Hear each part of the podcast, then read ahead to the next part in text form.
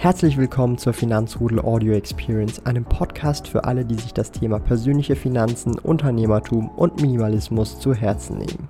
Hier lernst du wertvolle Tipps und Erfahrungen, die du in deinem Leben praktisch anwenden kannst. Mein Name ist Thomas Brandon Kovac, auch bekannt als Thomas der Sparkojute. Ich bin Unternehmer und führe den größten Schweizer Finanz-YouTube-Kanal und Finanzblog sparkojute.ch.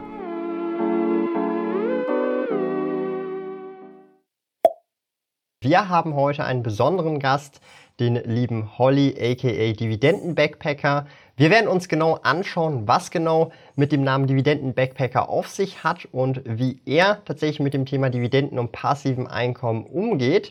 Bevor wir aber loslegen, möchte ich einfach erwähnen, checkt gerne seinen Kanal ab, denn dort kommt auch ein Video, wo ich bei ihm zu Gast auf dem Channel bin, ist unten in der Videobeschreibung verlinkt und wenn ich es nicht vergesse, hier oben links auch in der Ecke in der Infokarte könnt ihr das abchecken. Aber ich würde einfach sagen, ich übergebe dir das Wort. Du kannst dich kurz vorstellen und dann können wir gleich ins Thema einsteigen. Ja, servus zusammen. Erstmal Thomas, Dankeschön. Schöne Grüße in die Schweiz. Ich bin hier in Thailand, also der Name Dividenden-Backpacker versuche ich zumindest beim Backpacken alle Ehre zu machen. Und ja, mein Name ist Holmers Andreas, falls mich jemand noch nicht kennt, 31 Jahre jung und gerade auf Kopangan in Thailand. Super cool. Ähm, wir hatten ja auch schon mal ein äh, Interview, wenn ich mich recht erinnere. Das war sogar ein Live-Interview, auch hier auf dem Kanal. Das heißt, vielleicht mhm. kennen einige von euch hier in der Community den lieben ähm, Holly oder eben Dividenden-Backpacker oder auch von seinem Kanal auf Instagram oder YouTube. Und ich meine, der Name da sagt er schon Dividende aus. Das heißt, ich denke, Dividende ist sicherlich auch durchaus ein Thema bei dir, wenn es um Investieren geht. Auch bei mir ist Dividende ein Thema, primär natürlich auch als passives Einkommen äh, gedacht. Was hat oder was für einen Stellenwert hat das Thema Dividende oder auch vielleicht das Thema Dividendenstrategie für dich? Ja, echt spannende Frage. Ich habe da meine zwei Hobbys eigentlich zu einem Hobby vereint und zwar einerseits natürlich die Dividenden und von dem passiven Einkommen möchte ich ja gerne reisen. In die letzten Wochen, Monaten, Quartalen, Jahren ist es jetzt nicht so wirklich einwandfrei gegangen, aber das möchte ich jetzt so ein bisschen nachholen. Und ja, einfach dieses passive Einkommen hat einen extrem hohen Stellenwert, weil wir gehen alle 9 to 5 arbeiten mhm. und durch diesen passiven Cashflow möchte man einfach so eine gewisse Freiheit ja quasi erkaufen, wortwörtlich, weil man muss ja erstmal dafür sparen auch und arbeiten. Ja. Ähm, also das heißt für dich auch klar natürlich das passive Einkommen. Was mich jetzt auch hier interessiert, du bist jetzt, das vorhin auch noch gesagt, äh, wo wir kurz noch privat gesprochen haben, du bist jetzt, oder drei Monate bist jetzt in Thailand sozusagen. Ähm, also Reisen ist ja ein großes Thema für dich. Wie ist das so? Können oder wie, oder ich meine es mal so, wie viel von Dividenden kannst du denn bereits schon leben? Bist du in dem Kontext schon finanziell frei oder wie viel Prozent oder wie viele Monate kannst du schon von Dividende leben? Das ist natürlich immer so ein Thema, was die Leute auch interessiert, weil ähm, das Ziel ist natürlich irgendwann, das wäre das Nonplusultra, komplett von seinen passiven Einkünften leben zu können und in deinem Fall sogar auch noch reisen zu können oder backpacken zu können. Das ist eine echt mega krasse, spannende Frage, muss ich sagen. Ich habe jetzt ja nicht nur noch ähm, Dividenden mhm. als passives Einkommen, P2P-Kredite kommen hinzu und seit ja neuesten auch dieses Staking, Liquidity Mining im Kryptobereich. Ähm, es ist ein vierstelliger Betrag aktuell im Monat, was reinkommt, also zwischen 1000 und 1500 Euro so mhm. ungefähr.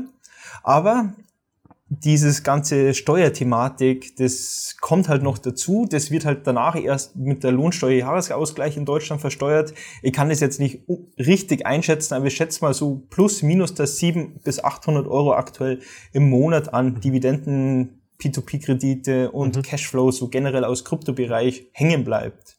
Also aus Kapitaleinkünften, also Geld, was mehr oder weniger angelegt ist in irgendeiner Form, hast du netto um die 700, 800 Euro pro Monat im Durchschnitt, wenn ich das richtig verstanden habe. Das ist natürlich schon eigentlich eine Hausnummer, wenn man sich das mal anguckt, weil brutto äh, reden wir ja dann, du hast schon vorhin erwähnt, also einen fünfstelligen Betrag brutto tatsächlich oder schon etwas höher. Das ist halt schon mega, mega ja. heftig. Da wollen ja viele Leute erst einmal hin. Ja, also viele wollen zuerst mal die ersten ja. 100 Euro pro Jahr, dann die ersten 1000, dann die ersten 10. Du bist ja da schon ähm, etwas weiter fortgeschritten und wie lange bist du da jetzt tatsächlich schon dran, das aufzubauen? Weil das, das ist ja nicht von heute auf morgen geschehen, sondern das hat wahrscheinlich schon eine gewisse Zeit gebraucht, bis man überhaupt so ein Vermögen aufbaut, welches man dann investieren kann, egal ob jetzt Aktien, P2P-Kredite und Co. Das muss ja irgendwie erwirtschaftet werden. Wie lange bist du schon an diesem Projekt dran?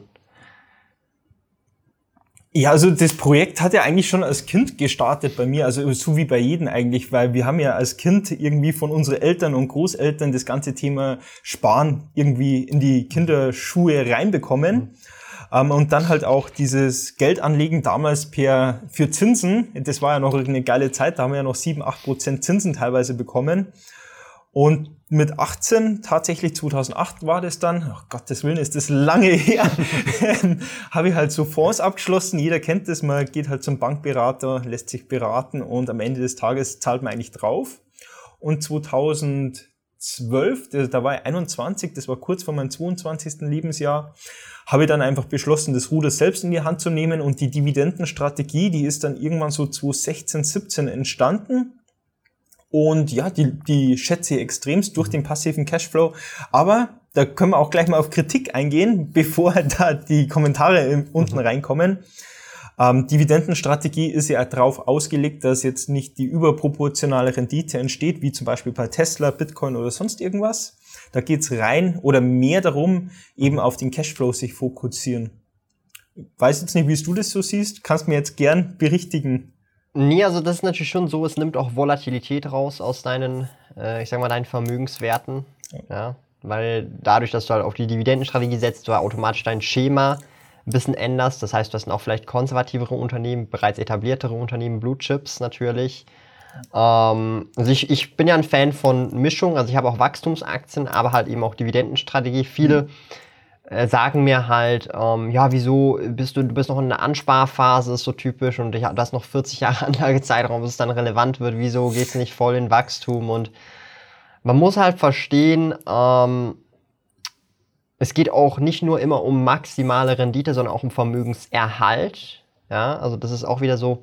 Ja. Ähm, ich meine, du bist jetzt auch schon länger dabei und ich meine, wenn man über 10.000 Euro brutto an passive Einkünfte pro Jahr, also deutlich über 10.000 Euro pro Jahr macht, wie jetzt du auch, da ist auch ein Vermögen dahinter. Das ist ja nicht irgendwie, da sind da nicht nur 10.000 Euro investiert und du machst jedes Jahr über 10.000 Euro brutto. Da sind dann schon also da reden wir dann wahrscheinlich schon auch von einem sechsstelligen Betrag auf jeden Fall, dass man überhaupt sowas generieren kann an passivem Einkommen. Und da geht es dann auch mhm. zum Teil auch um Vermögenserhalt. Das, das darf man nicht vergessen. Ähm, und Vermögenserhalt kann auch bedeuten etwas weniger Volatilität, vielleicht auch etwas weniger Rendite, aber immer noch über der Inflation, damit man auch ruhig schlafen kann. Insbesondere bei wachsendem Vermögen. Das hört sich zwar etwas dumm an, aber geht es da nicht immer nur um mehr und mehr Vermögen haben, sondern das Vermögen, was man hat, auch zu schützen. Okay?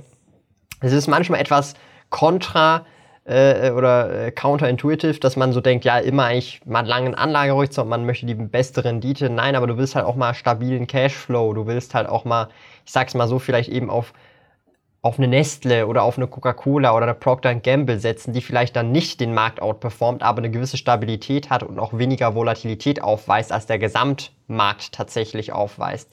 Und das sind halt alles solche Komponenten, die halt auch in eine Anlagestrategie reingehören, finde ich. Ähm, darum hat man ja auch Gold im Portfolio. Gold ist an sich historisch gesehen ein richtig schlechtes Investment, wenn man sich mal die Rendite anguckt über äh, die Jahre hinweg und das vergleicht mit Aktien oder ETFs. Aber es hat halt trotzdem einen gewissen Stellenwert. Mhm. Und ich sage jetzt mal, Dividendenaktien konkret sind halt immer noch deutlich besser als Gold oder so, rein von der Rendite her. Aber vielleicht halt schlechter als gewisse Wachstumsaktien, was vollkommen okay ist. Ähm, aber ich finde, es gehört halt trotzdem äh, äh, dazu. Also ich habe gerne meine Nestle Aktienportfolio. Ich weiß, die wird jetzt den Markt nicht großartig outperformen, aber die wird halt stabil nach oben gehen, regelmäßig und ja. sehr kalkulierbare Umsätze, äh, Gewinne tatsächlich fahren, egal was gerade in der Wirtschaft passiert. Und insbesondere bei Einzelaktieninvestments gehört das halt eben auch äh, dazu, diese Stabilität mit auch dem wachsenden äh, äh Vermögen. Ja, also das ist so ein bisschen meine Ansicht auf das, aber absolut korrekt. Also mit Dividendenstrategie alleine outperformst du den Markt nicht. Finde ich jetzt auch, auch ähnlich, interessant, oder? das einfach auch von die Absolut, also ich finde es auch mal interessant, ähm, sich mit Gleichgesinnten zum unterhalten und ich finde ja auch, es gibt kein richtig oder falsch beim Investieren. Mhm. Viele sagen so, ja, Wachstum, so wie du es gesagt hast, ähm, das Wachstum, das ist das Nonplusultra, es gibt keine Dividendenstrategie für die. Aber du hast das ja auch schon so leicht angeteasert. Du magst ja auch irgendwann mal vielleicht ähm, nicht sagen so, yo, ich muss jetzt mit meinem Business drum kümmern, sondern du kannst auch einfach mal guten Gewissens ein, zwei, drei, vier Monate Auszeit nehmen. Mhm. Dann bleib, kommst nach Kupangan, dann bleibst hier ein paar Jahre hängen und du musst halt keine großartigen Sorgen machen, so nach dem Mo mhm. Motto. Einer der besten Cashback-Kreditkarten in der Schweiz ist die Coop Supercard-Kreditkarte. Mit jedem Franken Umsatz kannst du Superpunkte sammeln. Als Coop-Print natürlich absolutes Muss. Sichere dir 1337 Superpunkte für deine nächste Einkäufe in Coop.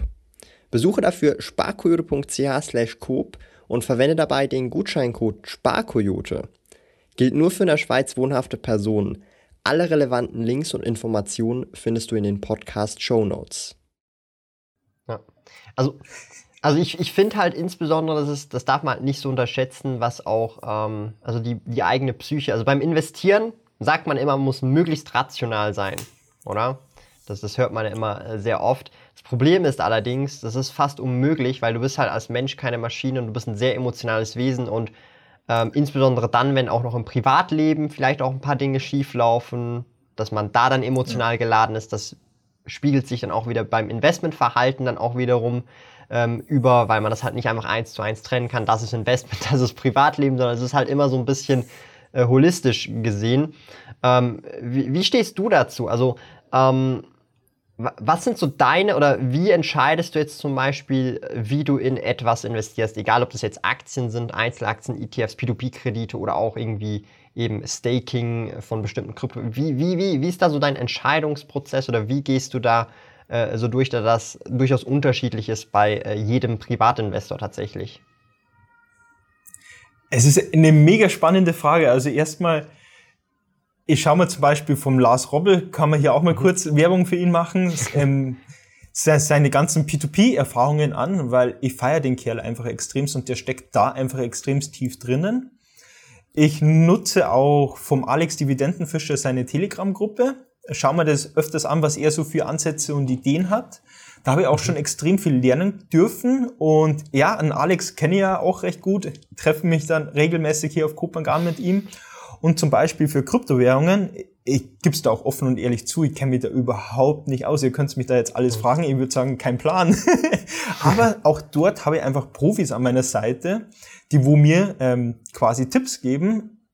Die muss ich aber selbst entscheiden, ob ich sie umsetze oder nicht. Ich bin selbst dafür verantwortlich, aber ich habe einfach Profis da an der Seite, die wo ich einfach wirklich viel Trust habe und da ist wieder so ein Geben und Nehmen. Die brauchen auch irgendwann mal wieder irgendwas, wo ich denen unterstützen kann.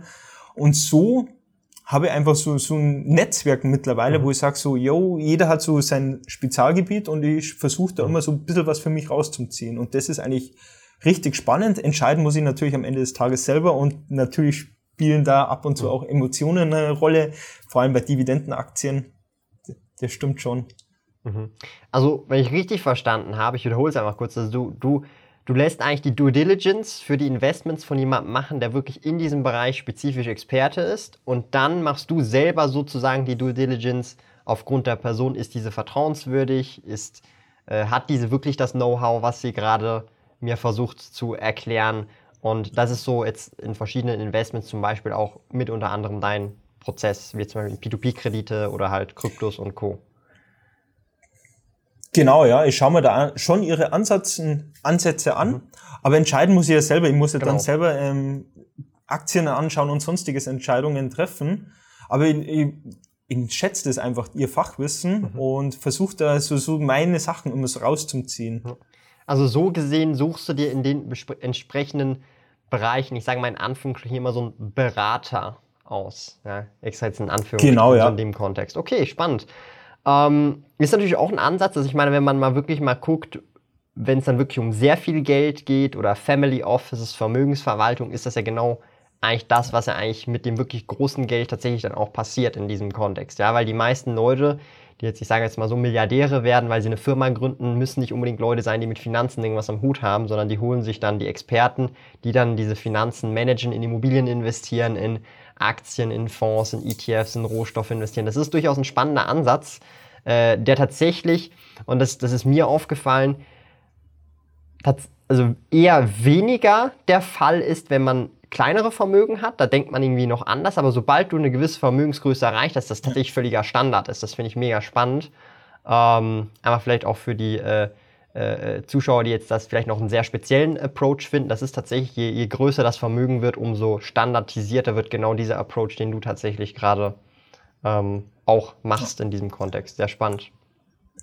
Also man sucht ja trotz, also nicht, dass die jetzt denken, ich verlasse mich da komplett auf andere. Also ich hocke mich da schon auch gerne in der Früh beim Käffchen hin, schaue einfach Börse durch, was aktuell ist, ähm, suche mir auch meine eigene Watchliste zusammen und so weiter mhm. und so fort. Also nicht, dass da jetzt jeder denkt, er macht da gar nichts im Hintergrund. Also da, da lief oder läuft generell immer viel. Das ist ja bei dir genauso. Du wirst da auch, es ist einfach eine Sucht, so ein, zwei Stunden jeden Tag einfach mit dem Aktienmarkt beschäftigt sein. Sehr, sehr, sehr cool auf jeden Fall. Vielleicht jetzt noch so zum Schluss, um das Ganze abzurunden. Wir hatten es ja vorhin vom Thema Dividende, passives Einkommen, P2P-Kredite, Zinsen, Staking, Rewards und so weiter. Das sind alles passive Einkünfte durch Kapital, was man in irgendeiner Form anlegt und das hat man ja vorher irgendwann erwirtschaftet, Steuern drauf gezahlt und das investiert man jetzt. Ja. Ähm, du hast gesagt, 2008 hast du angefangen.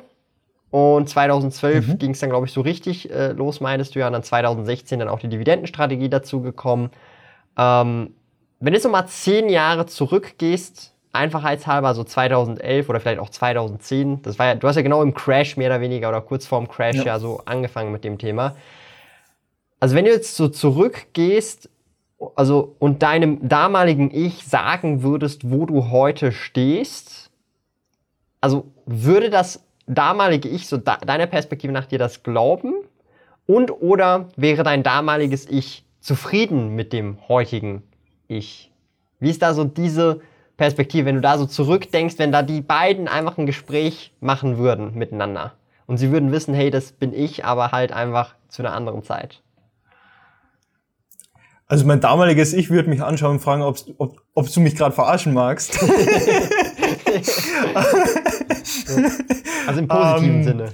Es, ja, defini definitiv im positiven Sinne. Ähm, also letztes Jahr ist schon einiges schiefgelaufen bei mir. Ähm, also egal, ob das jetzt beruflich ist oder in der Investments, in der Investition. Also da ist alles auf einmal kommen. Hm.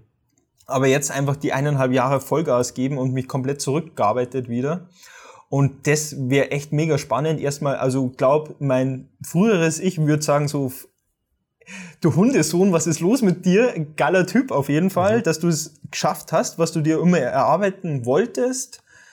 Und ich würde aber auch meinem anderen Ich, also meinem damaligen Ich sagen, tu dein Ego mehr zurückstecken, hör auf Leute, die wo schon dort sind, wo du gern hin möchtest. Mhm und setz genau das um, was sie dir sagen und tu nicht deinen eigenen Kopf da durch die Wand durchhauen, sondern hör auf andere Menschen viel mehr. Okay. Sehr cool. Also das ist auch noch direkt das Learning, was du deinem damaligen Ich mitgeben würdest. Ähm, sehr schöne äh, Schlussworte von dir. Ähm, ich möchte an der Stelle auch einfach mal nochmal äh, hier auf deinen Kanal hinweisen. Checkt gerne seinen Kanal ab. Dividenden-Backpacker heißt, da ist unten in der Videobeschreibung verlinkt. Ich verlinke es auch gerne hier. Dort haben wir auch ein Video, wo ich auf seinem Kanal bin. Könnt ihr gerne auch abchecken. Ich verlinke es euch unten in der Videobeschreibung. Ähm, hat auf jeden Fall mega Spaß gemacht, ähm, Holly. Das war richtig cool. Ähm, auch coole Einblicke, so ein bisschen von deiner Story gab, die man vielleicht zuvor noch nicht gekannt hat. Jetzt würde mich noch interessieren, schreibt gerne in die Kommentare, was ihr für Fragen an den lieben Holly habt. Dann kann er dir vielleicht noch ähm, in die Kommentare beantworten und hier so ein bisschen ähm, seine Finger schreiben lassen. Von dir jetzt noch letzte Worte an die Finanzrudel-Community. Ja, erstmal, Thomas, ich möchte mich nochmal bei dir bedanken, dass ich bei dir habe sein dürfen geile Community, was du dir aufgebaut hast über die Jahre hinweg. Ich weiß noch mein erstes Video, was ich dir gesehen hab, von dir gesehen habe, wo du gekündigt hast. Ich habe mir bloß gedacht, was ist mit dem nicht los? In Ordnung. Und Leute, wundert euch nicht, bei mir ist schon abends, ich bin nämlich in Thailand, ähm, ich bin sechs Stunden voraus, es ist 18 Uhr und finster. Wir haben reingehen müssen, weil auch draußen kein Strom war. Volle Katastrophe, wie immer, wenn man sowas plant. Und ja, schreibt einfach eure Fragen unten rein. Ich nehme die Zeit und schaue auch beim Thomas vorbei und versuche dann eure Fragen natürlich wie immer zum Beantworten. Cool, dann vielen Dank und ich würde sagen, wir sehen uns im nächsten Video. Wenn euch solche Interviews gefallen, lasst gerne einen Daumen nach oben da. Das hilft dem Algorithmus, wie man so schön sagt. Ist der Daumen oben, wird dich der Algorithmus loben und wir sehen uns im nächsten Video. Bis dahin. Tschö, Leute.